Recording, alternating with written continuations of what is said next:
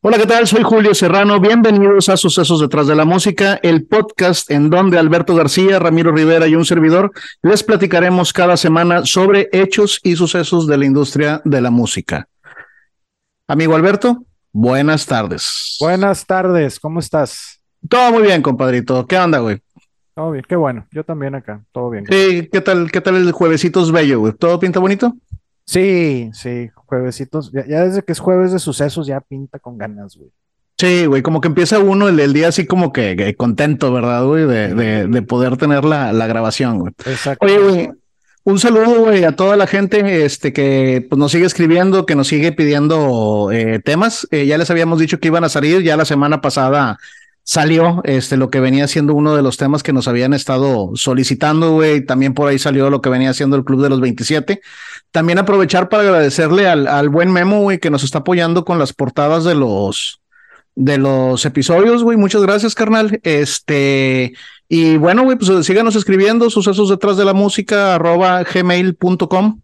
Y inscríbanse en las redes sociales, Instagram, pues prácticamente ya nos pueden escuchar también en cualquier canal donde escuchen sus podcasts, güey. Así es. Sí. Compadrito, ¿qué nos traes para esta semana, güey? Hoy nos vamos a poner un poquito históricos otra vez, güey. Ok. No tan, no tan históricos como Salieri y Mozart, un poquito más para acá, güey. Digo, aprovechando que ya tocamos el tema de, de, de Napster y ya tocamos el tema de, de que era Billboard, este, hoy, hoy vamos a platicar de, de, de la... alguna vez nos hemos preguntado, no sé si tú, yo sí me lo pregunté, de, de la primera grabación, eh, la primera grabación que se hizo, bueno, hoy vamos a hablar de la primera grabación que, que hicieron dos artistas, dos artistas afroamericanos, por el tema de que recordemos que aquí en Sucesos Detrás de la Música estamos en contra de las barreras raciales de cualquier tipo. Exactamente. Morenos triunfando, nos maman. Entonces, entonces son los dos primeros afroamericanos en grabar. En grabar, en grabar un disco, así es. Ok, en hacer, en hacer un registro musical, por decirlo de alguna, de alguna manera, güey. Exactamente. Bueno, güey, está, está bien. Digo, ahí sí, digo, ahí, ahí- ahí sí me pegaste, ¿verdad? No le, no le sé. bueno, si no traemos más, entonces Sucesos detrás de la música es un contenido por parte de Acid Productions.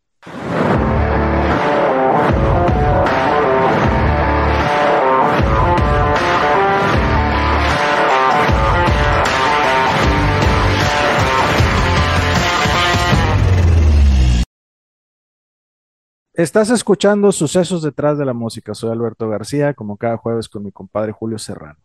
Hola, ¿qué tal? Buenas tardes. Buenas tardes otra vez. Julio, pues hay pocos sucesos detrás de la música tan importantes como el hecho de cómo ha ido cambiando la forma en la que hoy la podemos escuchar, ¿no? Y pues, remontándonos en el tiempo, siempre hay una primera vez, ¿no? Pero, como te dije en la entrada, o sea, no vamos a hablar de la primera vez que se grabó una canción, no, no, no. Este suceso que vamos a platicar el día de hoy tiene el espíritu de complementar el primer rompimiento de barreras raciales con la música y de conocer un poco eh, de los primeros aparatos que se utilizaban para grabarla y reproducirla. Así es que el día de hoy, pues te voy a platicar de Mamie Smith y George Washington Johnson, que fueron los primeros afroamericanos en grabar un disco. George Washington, Sí, como el presidente. George Washington Johnson. así, así como el expresidente de los Estados Unidos Es y correcto. Mamie Smith. Ok, güey. Bueno, a ver. Digo, Eh, vaya, suceso, suceso verdaderamente importante, güey, porque son los primeros de una gran lista de, de artistas de color, ¿no? Exactamente, los primeros afroamericanos en ser grabados, ¿no? Pero bueno, vamos, vamos a dar un primero un, un poco de contexto. Fíjate, Ok. El 25 de marzo de 1857, el francés Edward Leon Scott de Martinville inventa el primer aparato capaz, capaz de grabar un sonido, el fonoautógrafo. Ok. Este era capaz de grabar una vibración sonora, sin embargo, pues no tenía la capacidad de reproducirla después. O sea, podías grabar, pero no podías escuchar. Entonces, Tremenda bueno. pendejada. sí, no, pero, pero fíjate, fue el primer Sí. paso de lo que podemos hacer el día de hoy todos los días, ¿no? Si tienes razón, pues, ¿y cómo supiste que lo grabaste? No, pues, por, por fe, no sé, güey, pero, pero bueno, e- es el primer paso Sí, güey, pues que- porque aquí están las vibraciones, ¿verdad, güey? Exactamente, bueno, Sí, aquí tienen el primer, aquí, aquí tienen el primer carro, nada más que el motor no se va a inventar hasta dentro de 30 años. Entonces, pues, no, anda. sí, ¿no? Sí, algo, así. Bueno, pero fíjate que jalaba. ¿eh? algo así, cabrón. O sea, jaló.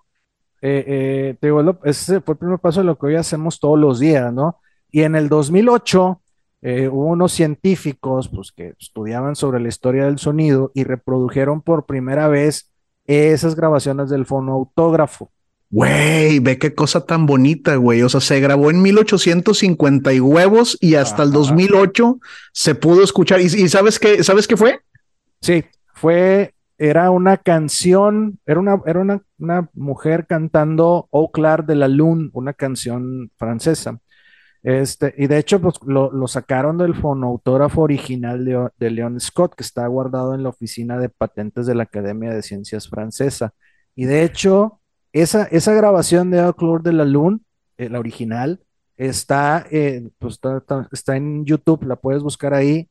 Y viene la grabación original que está un poco medio, te da un poco de miedo, güey. Y luego hace cuenta que Está medio creepy. Sí, en el, en el, haz de cuenta que es un track como de un minuto, donde la, donde la versión original, lo que grabaron dura como 10, 12 segundos, y luego empiezan a, la empiezan a, o, como que a, a, mejorar más, no sé cómo llamarlo, o sea, la, empiezan a, hacer más nítida, si quieres verlo así, y después de cinco, de, digamos, cinco trabajos de, de, de arreglos o así que le hacen, ya puedes distinguir bien la voz y lo que está cantando. Pero sí, la, la, primera escucha sí se oye, cabrón. O sea, le, tuvieron, le tuvieron que poner como filtros, ¿no? A las fotos, haz de cuenta, güey, para poderla, para poderla escuchar. Oye, güey, rescato, rescato varias cosas de este suceso, güey. Verdaderamente me mama. No, no, no recuerdo bien la fecha exacta en la que me dijiste, de, en la que se hizo ese primer registro, güey. Pero suponiendo que haya sido 1850, eh, güey, tenemos, güey, o sea, el primer registro tiene menos de 200 años. Sí. No, o sea, no seas mamón, güey. O sea, hace menos de 200 años apenas el ser humano tiene la capacidad, güey, de, de, poder, de poder grabar, güey. Y no lo podía, y no lo podíamos escuchar, güey. Sí, ándale, exacto. Lo podía grabar, pero no lo podía escuchar. Eh. y ahora andas bien verga hasta con tu pinche celular, güey. Puedes traer, puedes traer tu, tu, tu, música, ¿verdad? Digo, porque a los que no les tocó, güey, en algún momento los celulares no podían reproducir este música, ¿verdad? No, no tenían internet, güey. No, no, de hecho, al principio los celulares eran un ladrillo enorme que traía una funda y la funda era porque si se te caía no chingaras el piso, güey. O sea, eran unas madres así, güey. Olvídate de que tuvieran internet, olvídate que le pudiera cámara, nada, nada, nada. Nada, nada, el fonoautógrafo, güey. Ve qué, qué, qué, qué, qué, bonito dato sacaste, compadre. ¿eh? Sí, no, bueno, y luego, en 1877, Thomas Alva Edison crea lo que sería el sucesor de este aparato. Mi compadre. Tu compadre, Tomás. Mi sí, mi compadre Tomás. Ese era el nuevo y revolucionario fonógrafo. Este sí, aquí podías grabar y reproducir sonido. La primera pieza interpretada no sé, que grabaron en un fonógrafo fue la canción infantil Mary Had a Little Lamb o pues María tiene un corderito, que se grabó el 21 de noviembre de 1877. Luego Edison mostró el nuevo aparato el 29 de noviembre de ese mismo año y lo patenta el 19 de febrero de 1878. Desde el 78, güey. O sea, desde el 78, déjame, digo, porque tú sabes, güey, que soy ingeniero, pero la que se graduó fue la calculadora, güey menos 1878, 200, 204, no, espérate, güey, ¿qué estoy diciendo? 878, 144 años, güey, que podemos reproducir el, el, sonido, el sonido grabado, güey. El fonógrafo, güey, de Thomas Edison, ok, güey. Thomas Edison, sí, fíjate, lo que hace este fonógrafo es que graba la vibración del sonido de manera mecánica, donde las ondas sonoras pues se transforman en ondas mecánicas. Al principio las grababan en cilindros de cartón y luego esos los cambiaron por cilindros de cera sólida. Eh, pues esto es porque son de mayor calidad y mayor durabilidad, ¿no? Y para reproducir el sonido que habías grabado, lo que hacían era girar el tambor en sentido contrario. Ok, para que se pudiera reproducir el, el sonido, güey. Oye, güey, pero como quiera, qué pinches materiales, güey, tan, vaya, ¿cómo decirlo, güey? Tampoco duraderos, ¿no, güey? Sí, O sea, de, nada y nada se podían destruir, güey, calor, agua, güey. Sí, exactamente. No, y, y ahorita más adelante vamos a platicar de cómo se grababa, güey. Ok. Que no tiene nada que ver con lo que hacen ahora de, de- de una grabación y copias y la chingada, pero, pero esa Sí. será una historia para un poquito más adelante, güey. La era de piedra de la música, güey. Vámonos a la Haz de cuenta, sí, diste en el clavo. Fíjate, a partir del invento de Edison, se siguieron haciendo nuevos aparatos para tratar de mejorarlo, pero lo- solo el gramógrafo, patentado en 1887, le pudo hacer sombra a la invención. Eh, Ok. Este, el gramógrafo es el, es el antecesor directo del acetato, que se lanzó en 1904. güey. Ok, ok. Salió 10 años después, güey. Solamente, güey. Sí, Ok. Y bueno, en estas fechas es en donde nos vamos a detener para contarles los sucesos de, de- de estas primeras grabaciones, lo que les mencionaba. Y pues, primero las damas. Ok. Mami Robinson, mejor conocida como Mami Smith, nació en Cincinnati el 26 de mayo de 1891. Originalmente se creía que su fecha de nacimiento era de 1893, pero en el 2018 el investigador John Jeremiah Sullivan encontró su acta de nacimiento, la cual indica que nació en 1891. Ya desde entonces se andaban quitando años. güey. cosa, cosa que se mantendría a lo largo de los años. No se quiten los años, señoras. Sí, Cada año cuenta. pues, exacto. A la edad de 10 años había conseguido trabajo en un acto blanco que se llamaba los Four Dancing Mitchells. Y en su adolescencia bailaba en Smart Set de, Sa- de Salem Tooth Whitney y de los hermanos Tooth. Ok, En o sea, desde 1913 chiquita, desde chiquita andaba en la farándula, güey.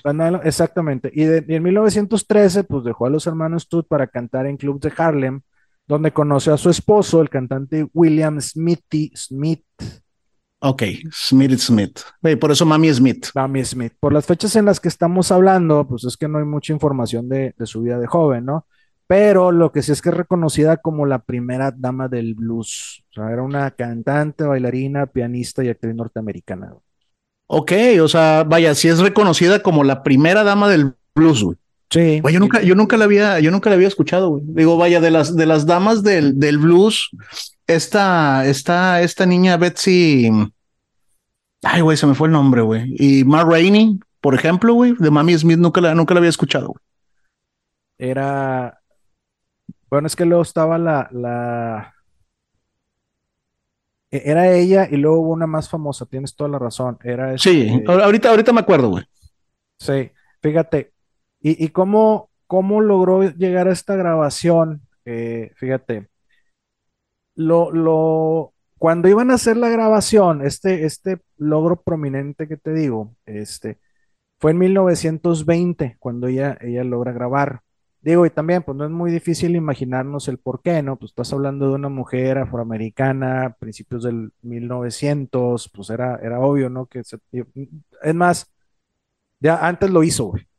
Sí, güey, o sea, vaya, o sea, re- re- recapitulando un poquito, porque sí, porque sí está interesante, güey. A ver, Fono- fonógrafo, güey, 1877.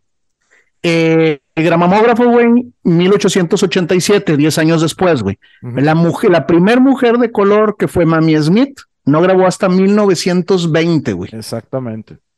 Ok, o sea, sí, pues afroamericano, güey, no puedes grabar, ¿verdad? No tienes acceso, güey, a, y a, a pesar de que ya, había, ya estaba en la farándula, ¿verdad? Sí, y, y déjame te digo que, que también es parte de suerte el que haya, el que haya, haya sido ella la que grabó. Y te, te digo por qué. Ah, de- después de ser negro, pobre en los 1900, un poquito de suerte nos viene bien a, a todos, ¿verdad? Sí, Sí, fíjate, e- ella se movía entre el jazz y el blues, viajando de espectáculo en espectáculo, hasta que por fin fija su residencia en Nueva York en 1913, o sea, siete años antes de que, de que hiciera esta grabación. Ok, en En Nueva. York eh, trabaja como cantante de cabaret y ahí en ese trabajo tiene la oportunidad de conocer al compositor Perry Bradford cuando ella actuaba en el musical Made in Harlem de 1918. Hecho en Harlem, güey. Te digo, siempre me han mamado los nombres, güey. Bueno, ok, ya. Luego, en 1920, pues, el- la- para la grabación, el sello discográfico OK Records de Fred Haggard planeaba grabar un disco con Sophie Tucker, que era una actriz y cantante estadounidense de ascendencia ucraniana. Eh, la grabación incluyó un par de composiciones de Perry Bradford, pero Sophie enfermó y no pudo realizar la sesión. Ucraniana, blanca, evidentemente. Es- exactamente. Entonces, Bradford convenció a Fred Haggard de romper las barreras raciales y hacer que Mamie Smith ocupara el puesto. Por eso decía que un poco de suerte. Fue a conocer Sí, a la pero- persona y, y, digo, era buena, tenía, tu- tuvo lo que se necesitó para que la recomendaran. Ok.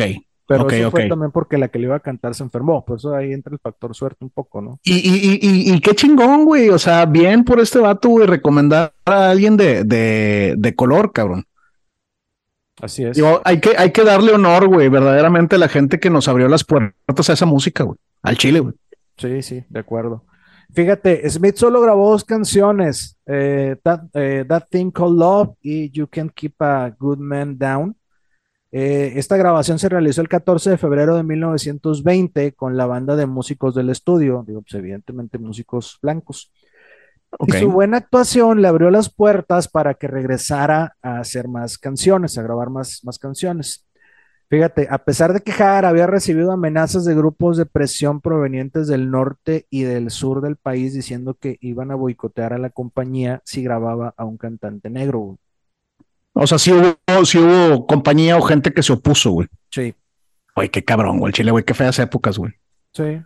Güey, nada más por tu color de piel, güey. El chile, güey, qué hijos de puta, güey. Hace 100 años y de repente hay cosas todavía. Hace 100 años, güey. 100 años, güey. O sea, al, al chile no es nada, güey. O sea, una persona puede vivir eso, güey. Sí, sí está cabrón. Pero Pasan de verga. güey. El, el- el 10 de agosto de 1920, Mamie Smith regresó al estudio y grabó Crazy Blues, It's Right for You y Take No Fault of Mine, convirtiéndose en las primeras grabaciones de blues hechas por una mujer afrodescendiente. Y el disco fue uno de los más vendidos ese año, vendiendo más de un millón de copias pues, en ese periodo, en menos de un año. Eh, y pues, Afroamericanos, güey, triunfando en la música desde sus pinches inicios, güey. Sí, no, ojetes, güey. y, y- y obviamente, pues muchos de esos discos fueron comprados por, por afroamericanos, ¿no? Sí, perdón, te voy a hacer aquí una, una pausita, güey, en lo que me seguías platicando, seguía con la, con la duda de las damas del blues, güey. Y aquí busqué rapidito, mira, está Mami Smith, efectivamente. Bessie Smith, güey. Bessie Smith, pero Bessie Sí. Smith sería llamada la emperatriz de los, del blues. Sí, sí, o sea, y, y la, y la otra era Gertrude Mulroney, que es de la que, de la que me acuerdo. De hecho, hace poquito me aventé la película, güey, de, de Mulroney, güey. Ok, pero bueno, fíjate, Bessie Smith, llamada la emperatriz del blues, ella tuvo mayor éxito la siguiente década, en los años 30. Pero Ya. sí, ahí andan, ahí andan. Bueno, fíjate, también es de destacar que esta grabación de la canción Crazy Blues fue elegida en el 2005 como una pieza artística de preservación de la Biblioteca del Congreso de los Estados Unidos. Y debido a su importancia histórica, también fue incluida en el Salón de la Fama de los Grammy en 1994. Y de hecho, esta grabación también se puede encontrar en internet. Ok, o sea, desde 1920, güey, y ahora hasta 1994 se le da el reconocimiento para preservarlo, güey. Qué chingón, sí, son cosas que tienen que estar en un museo, ¿verdad? Sí, totalmente. Es, es la historia. Digo, y no, y no es la historia, eh, digo, en este caso, pues una cantante estadounidense, ¿no? Pues no es la historia de los Estados Unidos, es la historia de la humanidad, es la historia de la música. Exactamente, y es, y es la historia de cómo se fueron rompiendo las barreras, güey. Así es.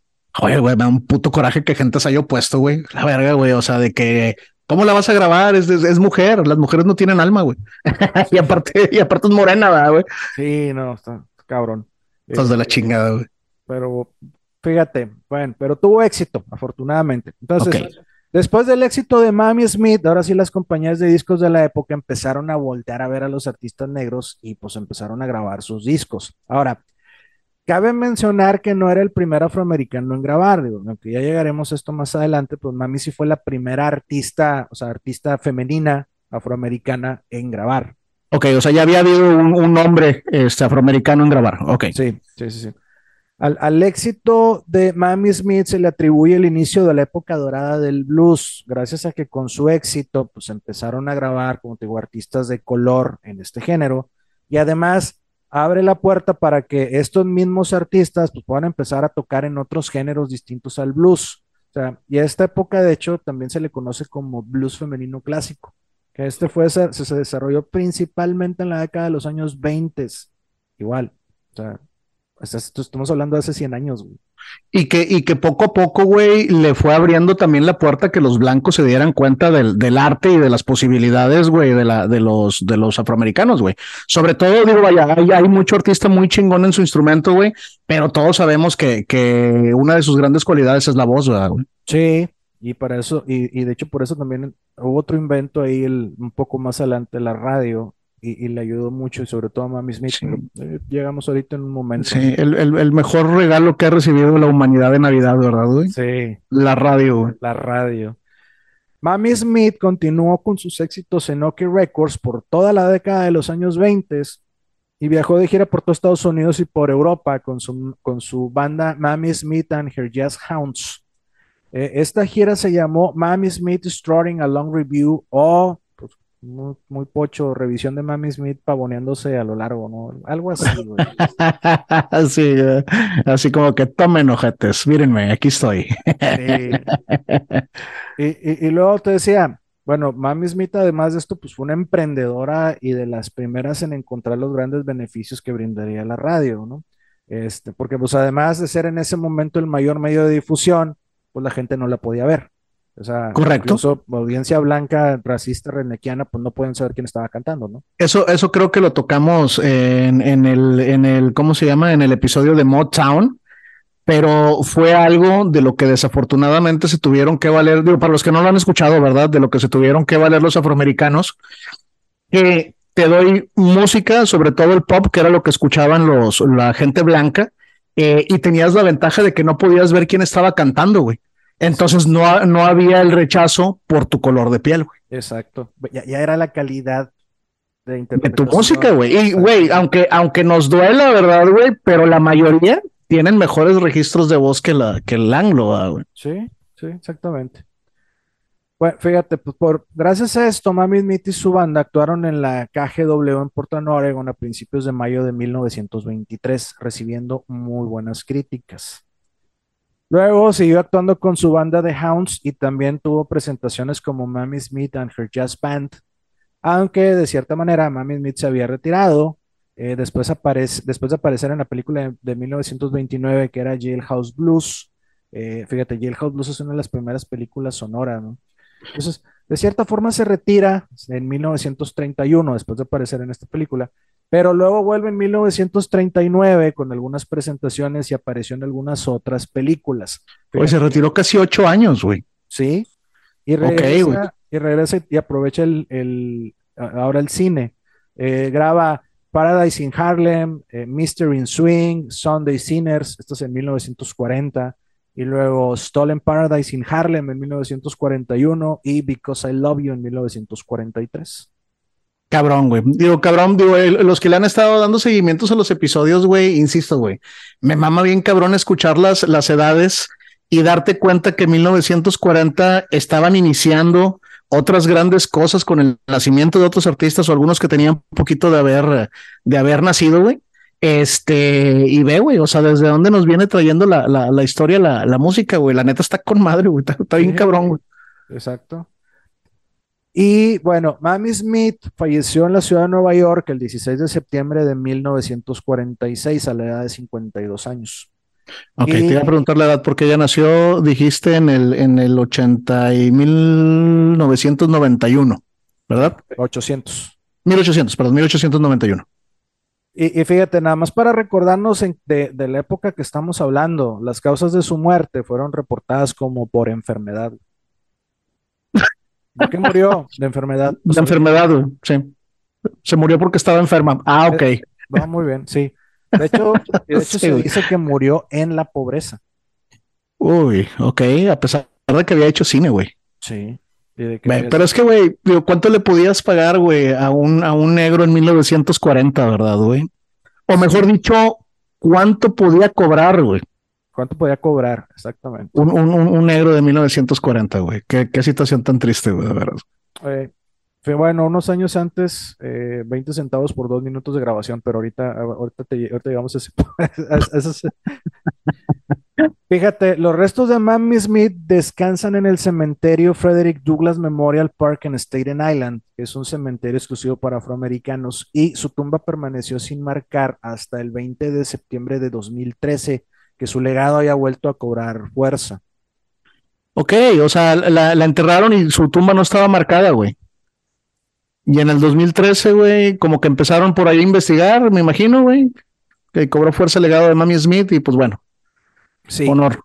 exacto. De hecho, Michael y Ann Panchulo Cala, periodista y editor de Blue respectivamente, fueron quienes iniciaron la campaña para conseguir una lápida para la tumba de Mami Smith.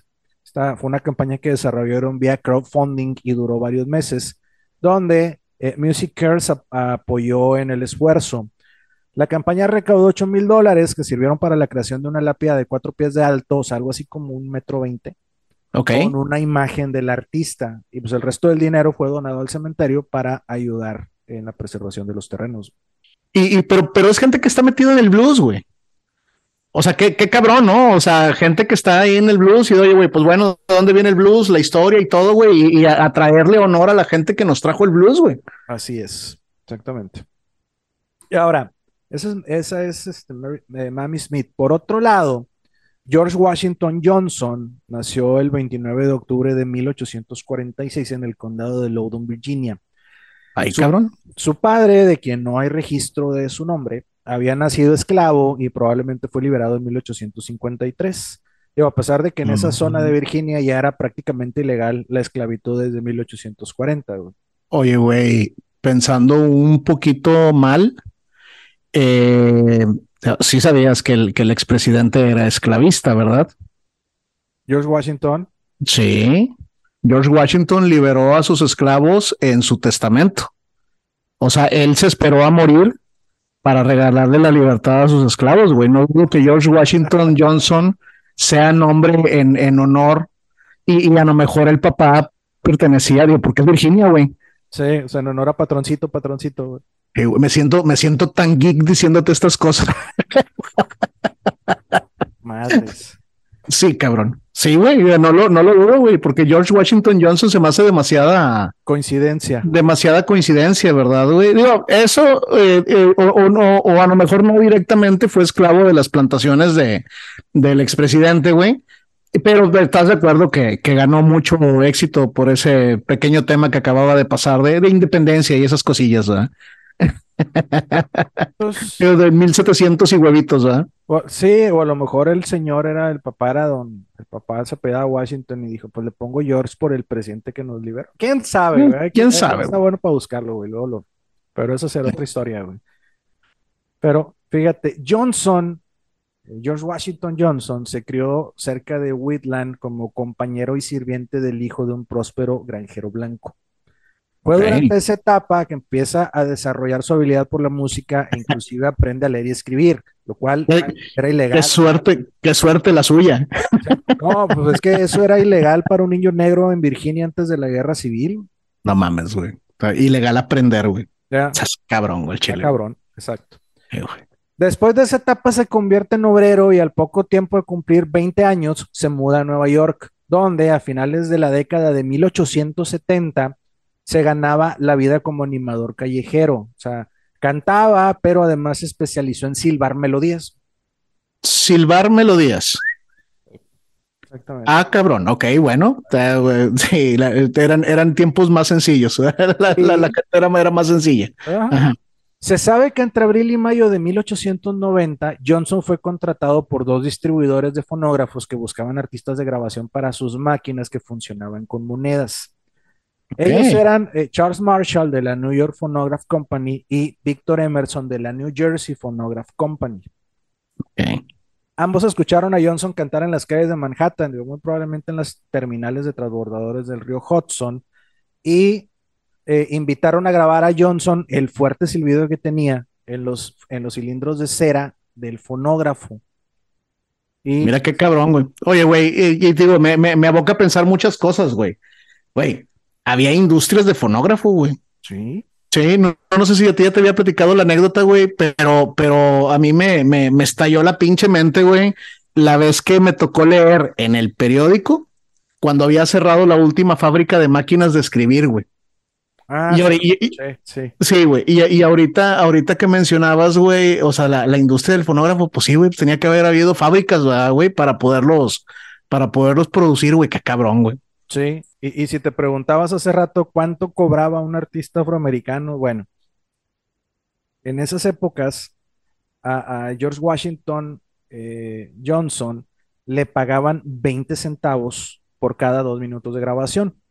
Y aunque él podía grabar cualquiera de las melodías del día, decidió grabar un vaudeville popular. O sea, el vaudeville es un género teatral creado en Francia, es comedia sin ninguna pretensión, digamos, eh, que se llama The Whistling Coon.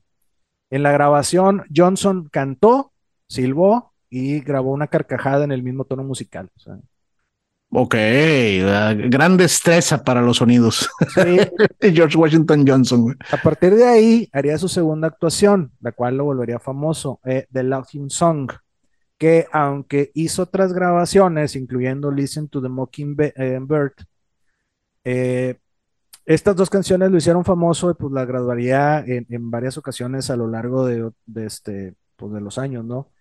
Esta grabación dura dos minutos con 23 segundos. Dos minutos con 23 segundos, güey, haciendo el primer registro, ahora sí, Sí. de una afroamericano en la historia. güey. Así es. Fíjate, en esos primeros días, está bien interesante, güey. Eh, cada disco era único. O sea, la- eh, si el cantante tenía la, o sea, el cantante cada vez que, que, que grababa era, era de un disco a la vez, digamos, y si tenía la suficiente fuerza, Ah, te mamaste, pues sí. o sea, era, era un cilindro. Entonces él cantaba y, y te digo, si tenía la suficiente fuerza, podía grabar tres o cuatro discos pues, al mismo tiempo, ¿no? Porque pues ponían tres o cuatro aparatos funcionando simultáneamente apuntando a la, a la boca del cantante. Sí, pero es que ¿cómo lo copiabas, güey? Exacto, por eso o sea, eh, que no, no era nada que ver con lo que hacen, no, y hacen un máster y hacen un chingo de copias, no, aquí era, cada disco era único, o sea, eh, Johnson podía grabar las mismas canciones en un estudio de grabación 50 veces al día. Y el disco que Ay, tú te tenías era único, o sea, si había habido algún otro sonido, alguna otra cosa, otro disco no lo iba a tener. O sea, era completamente único, güey. Te mamaste, güey. Qué cabrón, güey, ¿eh? Sí, Y sí, pues es que ¿cómo los copiabas, güey? exacto. O sea, antes los podías reproducir. Se mamó, cabrón. que puedo escuchar lo que grabó, güey. Oye, güey, ¿y cómo se llama? Verga, estaría bien interesante saber, güey, cuántos discos se vendían por artista en aquel entonces para darte una idea más o menos de, de cuántas veces tuvo que cantar la canción, cabrón. Fíjate, bueno, en 1895 de estas dos, Whistling Coon y The Loving Song, eran las grabaciones más vendidas en Estados Unidos. Las ventas totales estimadas son entre 25 mil y 50 mil unidades. güey. Ahí lo tienes al cabrón, güey. Bueno, si podía grabar de hasta tres, cuatro máquinas, pues reduces, ¿verdad, güey? Pero, pero está bonito pensar que, le, que, que, que, que la cantaba cada vez que quería grabar uno, ¿verdad, güey? Sí, exactamente. 50 mil veces cantar la misma canción, más de dos minutos, güey. Sí, no, está, está cabrón. Fíjate, y un dato de lo más interesante es que la compañía de New Jersey sí, sí lo promocionó como un hombre negro, o sea, sin importar las barreras de segregación, que en ese entonces pues eran mucho más fuertes, ¿no? Sí, pues 1800, güey. Johnson continuó grabando para las mismas compañías distribuidoras y además empezó a grabar para la compañía matriz, que era el North American Phonograph Company. Eh. Se sabe que al menos algunas de sus sesiones de grabación se desarrollaron directamente en el laboratorio de Thomas Alva Edison en West Orange, New Jersey. Y pues complementaba sus ingresos, digamos, con actuaciones en público, pues que básicamente se encasillaban en sus dos canciones famosas, ¿no? O sea, era grábalas y luego va a interpretarlas en vivo. güey. Sí, sí, sí, sí. Salta a la calle de las esquinas a cantar, güey. Lo que pasa el respetable, güey. De dinero, güey. Cabrón, conoció a, a Thomas Edison, A güey. Thomas Alva Edison. Qué pinche envidia, güey. La neta, güey. Luego, en 1894, Johnson comenzó a grabar con Len Spencer, otro artista de los primeros en grabar en fonógrafo y una estrella del vaudeville de la época. Y pues ellos serían grandes amigos hasta la muerte de Johnson. Ok. Ahora, no existe evidencia de que Johnson haya estado casado legalmente o haya tenido hijos, pero se sabe que, que al menos estuvo con dos esposas por derecho de concubinato. La primera de ellas era una mujer alemana no identificada, quien fue encontrada muerta en su departamento en el West 39th Street a finales de 1894 o inicios de 1895. En este caso, bueno, no se presentaron cargos sobre Johnson. Ok, digo, pero chécate algo muy interesante que estás diciendo, güey. Digo, si era alemana, muy seguramente fuera blanca, güey. Sí. Si hoy en día, güey, todavía hay gente idiota que critica, güey, las relaciones interraciales, güey, ¿te imaginas en el 1800, güey? Sí, sí, sí. Y, bueno, sí, y fíjate, Johnson en 1895 grabó eh, pues, con la nueva tecnología de la Berliner Grammophon, o sea, con el gramófono. Sí. Entonces, digo, por ahí puede ser que vaya también esa, que haya conocido, no sé, la relación, etcétera, ¿no? Güey, es que, es que en esa época, güey, cualquier pinche creyente radical, ¿verdad, güey? Sí. esta mujer o este vato se está acostando con una blanca, ¿cómo puede ser, verdad, güey? Pues mátalos, güey. Sí, sí, sí, exactamente. No, bueno, además de grabar con ellos, grabó con Edison Records, Columbia, Victor Talking Machine Company, Chicago Olkin Machine Company, Bettini y muchas otras compañías pequeñas de cilindros y discos durante la década de 1890 y hasta 1909 o 1910. Ya, cruzó, cruzó el siglo. Sí. Edison Records fue de los pioneros en el desarrollo de la grabación y reproducción del sonido, aunque después de, de inventar el fonógrafo, lo dejó, así casi por como 10 años lo inventó y ahí se quedó y se, dedicó más al desarrollo de la luz, o sea, de la electricidad. Sí, gracias, cabrón, de veras, güey. Digo, porque si, si, si de veras, güey, hay un pinche invento, la luz, cabrón. Ah, güey. Totalmente, sí. Y, pero después de 10 años de dejarlo ahí, ya de, haber concluido la, la, electricidad, regresa con un fonógrafo este, perfeccionado, que fue el que utilizaba los discos de cera, los cilindros de cera, en lugar de los discos de aluminio que utilizaba al principio. Ok. Luego, regresando a Johnson, sí llegó a grabar otras canciones por ahí de 1897, pero ninguna tan popular como sus dos canciones tan emblemáticas, que se cruzó el siglo, sí, pero pues sus emblemáticas eran de, antes. Luego, de la Sun. Luego, eh, ya hablamos de la primer, del primer, este, la primera mujer con la que estuvo. Su segundo matrimonio, digo, entre comillas, fue con Roskin Stewart, quien fue encontrada golpeada e inconsciente en su departamento en el West 41 Street el 12 de octubre de 1899. Stewart fue llevada al hospital donde murió horas después. Johnson fue juzgado por asesinato en primer grado, pero fue declarado no culpable. O sea, güey, estás hablando entonces que a lo mejor el vato era un asesino, güey. Pues lo, pues de perdido la duda existe.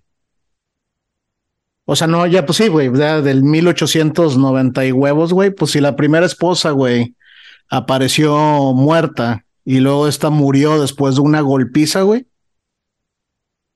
Es que bueno. Pero ahí es que... en teorías conspirativas. ¿Qué pasa si alguno de esos radicales decía, pon, un, ponle un cuatro, güey? No, y siendo, y siendo negro, ¿a, a quién vas a culpar, güey? Exacto.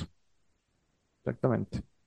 Ya en 1905 la fama de Johnson había disminuido. Además, las nuevas tecnologías de grabación, ahora sí ya permitían la impresión de miles de registros duplicados, por lo que ya no se requería de un Johnson para grabar cada disco de manera individual. cometió el error de no aprenderse más de las dos canciones que se sabía, Sí, de no este... otra, otra cosa. Y eso, eso ya no le pagaban sus 20 centavos por cada minuto de grabación, güey. Sí. No, que era 20 centavos por cada dos minutos de grabación. Dos minutos, así es. O sea, 10 centavos por cada minuto.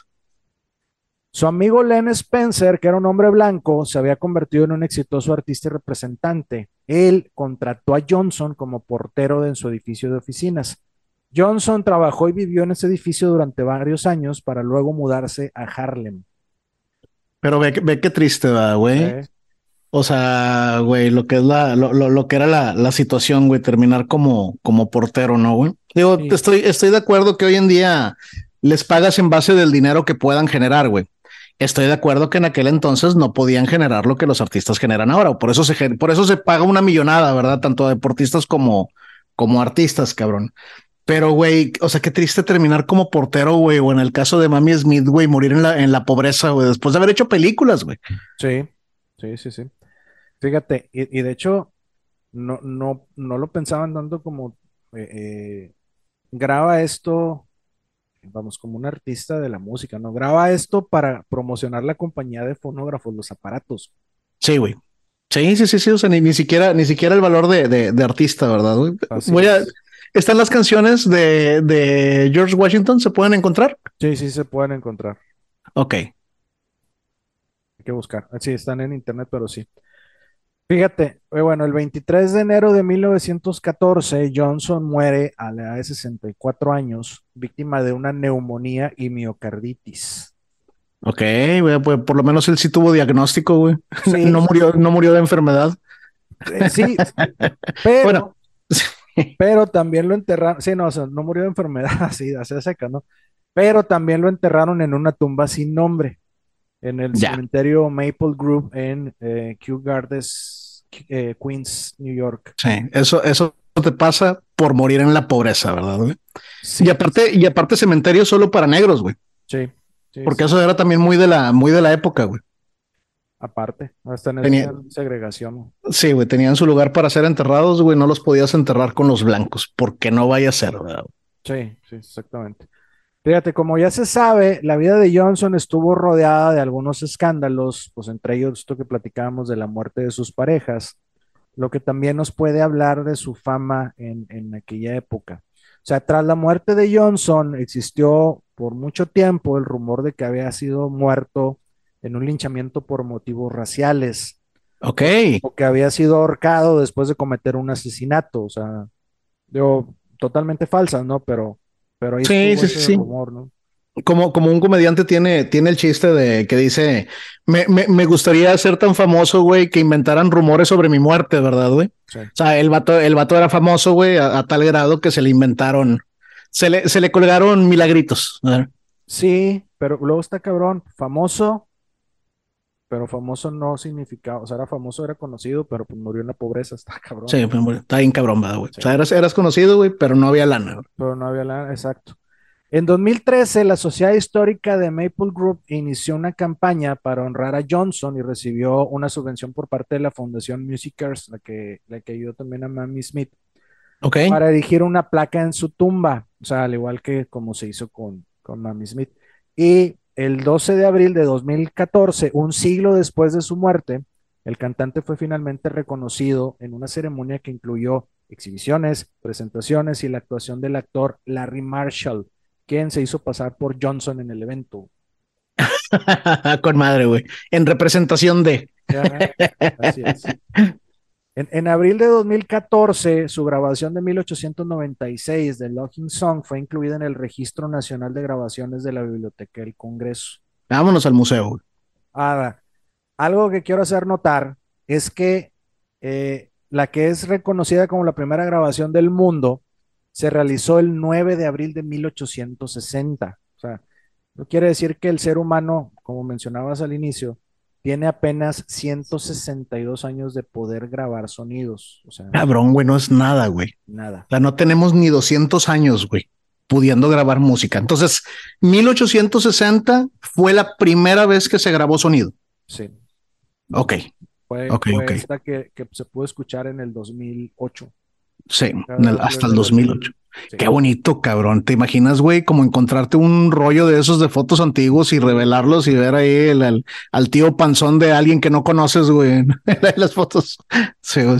De, la, de, las vacaciones, que ah, cabrón, se quedó ahí el de, de, de las, las de cámara de, rollo.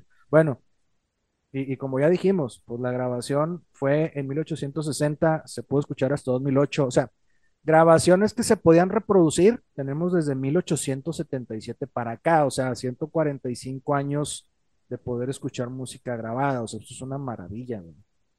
Cabrón, güey. Y, y, que en tan poco tiempo se haya logrado avanzar tanto, como decías hace rato, al día de hoy, pues llevas un aparato en tu bolsa que, que pues puedes tener música que, con, o sea, que te supera en tiempo de vida. Sí, o sea, y, y, enorme, güey ilimitada, o sea, sí tiene un límite, pero es ilimitada, güey, porque la música dura más de lo que puede durar tu vida. Sí. Exactamente. No te, no te alcanzaría, no te alcanzaría toda la vida para escuchar toda la música que hay. Exactamente. Cabrón, güey, digo, me, me, me, pega un poquito en la, en la nostalgia, güey, escuchar la, la historia. Nosotros que pasamos, güey, por el cassette, yo, gracias a mis hermanos, conocí el 8 track Este, también conocí el LP por mis papás. Eh, haber pasado por el Walkman, güey, haber pasado por el Discman, o sea, cuando podías ya llevar tu música contigo, no tenías que estar en un lugar para, para escucharla, güey. Y luego ese momento increíble que si no han visto la presentación de Steve Jobs del primer iPhone, güey, que la neta para mí es como, cuando el hombre llegó a la luna, güey. Ah, el, el vato abrió las barreras de la tecnología, güey. ahora puedes tenerlo todo aquí, güey. Sí, fíjate, voy un poquito. En este, en este aparato. Voy un poquitito más atrás. Dices Walkman, Discman, y luego llegó Napster. Napster. Y, que ahí está el episodio de Napster que está muy bueno. Eh, y, la música se digitalizó. Y ahí viene entonces ahora sí donde, donde la música la puedes traer en tu, pues, literalmente en la palma de tu mano. Otra cosa que cambió, que no tiene mucho de haber cambiado tampoco, es que ya no la tienes que tener guardada. O sea, ya está, ya está en el aire, ya está en la nube, ya está en el espacio, ¿verdad, güey? Tú simplemente la, la solicitas y la jalas, ¿verdad? Para, para escucharlo. Ya no tienes que comprar un disco por una canción. Ya tienes, buscas en una plataforma la canción y la puedes escuchar diez mil veces. Bueno, si tienes una suscripción por una cuota módica, puedes escucharla las veces que quieras o eh, puedes escuchar canciones parecidas. O sea, sí ha, sido un cambio muy radical y este cambio es, fíjate, si, si la música son de 145 años para acá, la música que puedes escuchar, o sea, las grabaciones. De esto que estamos hablando es del 2000 para acá, o sea, 1900 sí, güey. de los 90 para acá, güey, en 30 Sí, güey, o sea, no tenemos nada, cabrón, nada, menos de 200 años, güey, que podemos tener sonido grabado y, escuchable, güey. Se, se, te mamaste, güey.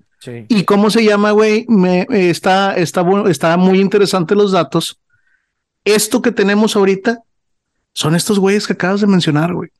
Ellos son los que abrieron la puerta, güey, para, para esto que, que tenemos aquí. Exactamente, como, como lo acabas de decir, honor a quien honor merece, a, a, quien abrió la puerta, como tal cual dices, a, los artistas que le siguieron y, y, dieron los primeros pasos, además de para tumbar las barreras raciales, güey. Claro, güey. Sí, digo, porque aquí el, episodio, me, gusta que hayas puesto el, dato de cuál fue la primera canción que se, que se grabó, que ya decías que era una canción francesa, evidentemente de una mujer blanca, güey. Y sé que el episodio lo enfocaste de quiénes fueron los primeros negros en, en hacer su registro de, de voz, güey. Este, no mames, güey, qué, qué, qué, qué chingón, güey. La neta, qué chingón. Sí, pues esta fue la vida, historia, obra y muerte de Mammy Smith y George Washington Johnson. Carnal, güey. Afro en grabar un disco, los afroamericanos.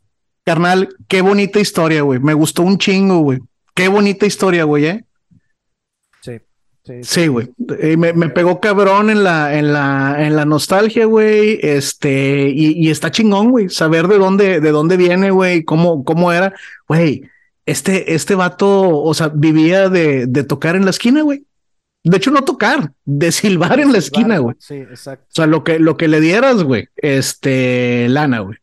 Y Mami Smith en el espectáculo de los de los bodybuild, que ya lo hemos mencionado, el, el bodybuild en otros, en otros episodios eran prácticamente los espectáculos nómadas, ¿verdad? O sea, eh, montaban, montaban un show. Generalmente, digo, había para blancos, había para negros, este, iban de ciudad en ciudad y montaban sus carpas y se presentaban. Y la, y la suerte de haber conocido a este güey, que le haya reconocido el talento, y después de que una blanca no pudo grabar, tráiganse, yo conozco a Mami Smith, güey. Ella canta bien, ¿verdad, güey? Y volverte el disco que más, más se haya vendido en la, en la época, ¿verdad, güey? Sí, está, está muy cabrona la historia. Representando, güey, a toda tu raza, cabrón. Qué chingón, güey. Qué chingón. Para después morir pobre, güey. En una tumba que no fue marcada, güey. Pero que hoy, Sí, por enfermedad. Sin diagnóstico. Sin diagnóstico, morir, morir sin diagnóstico. Pues, pues estaba enferma, güey. Oye, ¿qué tenía? Tos, cáncer, güey. No, no, estaba, enferma, güey. está, cabrón. Eran, eran, eran otros tiempos, Alberto. Así es. tiempos en los que no me hubiera gustado vivir, güey. no, eh, o sea, está padre verlos de lejecitos, güey.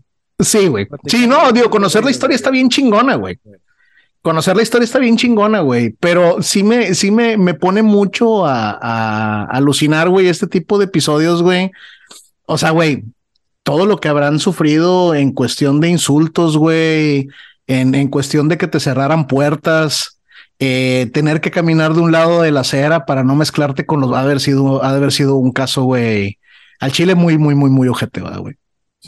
simplemente lo que decíamos ahorita, antes de la guerra civil norteamericana, estaba prohibido que un niño negro aprendiera a leer y escribir, o sea, que, que tuviera educación, güey. Era ilegal, güey. Era ilegal. o sea, podías ir al bote por aprender, güey. O sea, la, educación no es legal para ti, güey. Sí, la verga. Exacto. Y, y, hubo muchos años donde, donde hubo segregación en las escuelas también, y o sea. Sí. Pues de hecho, hasta Eisenhower, ¿no? Sí, o sea, digo, ya lo hemos dicho. Aquí nos, nos abocamos en temas de música, pero pues sí, o sea, no debería de haber segregación o discriminación en ningún ámbito de la vida, güey. No, no habría nada, no, no debiera de haber nada que nos dividiera, güey. Así es. Esa es la realidad de las cosas, güey. Y eh, otro, otro dato con el que me voy, güey, también que me, que me impactó un poquito, ya lo mencionábamos en, en, el, en el show de Louis Armstrong, que en algún momento, cuando su mamá se iba a trabajar, se quedaba a cargo de su abuela, güey, que había nacido esclava, güey. Este, precisamente en el 1900, güey. Bueno, pues este güey nacido en 1850, 1840, creo que dijiste, güey, que tu papá, que tu papá haya sido esclavo, güey. Te digo, Siempre, siempre que digo los comentarios debieron de haberse, eh, de haber sido bien duros, güey. Ah, yo me los imagino sentados a la mesa compartiendo un pedazo de pan y que tu papá te esté platicando, güey, de lo mucho que sufrió, de lo mucho que lo que lo que le hicieron o, o, lo que fuera, ¿no, güey? Este, claro, lo más común eran los papás ausentes. Entonces, pero cómo se llama, ha de haber sido bien complicado. Me gustó mucho el episodio, compadre. Regálanos tus redes sociales si fueras tan amable. Arroba soy Beto GR en Twitter. Yo soy Julio Serrano 360 en Instagram y les dejamos nuestro cariño.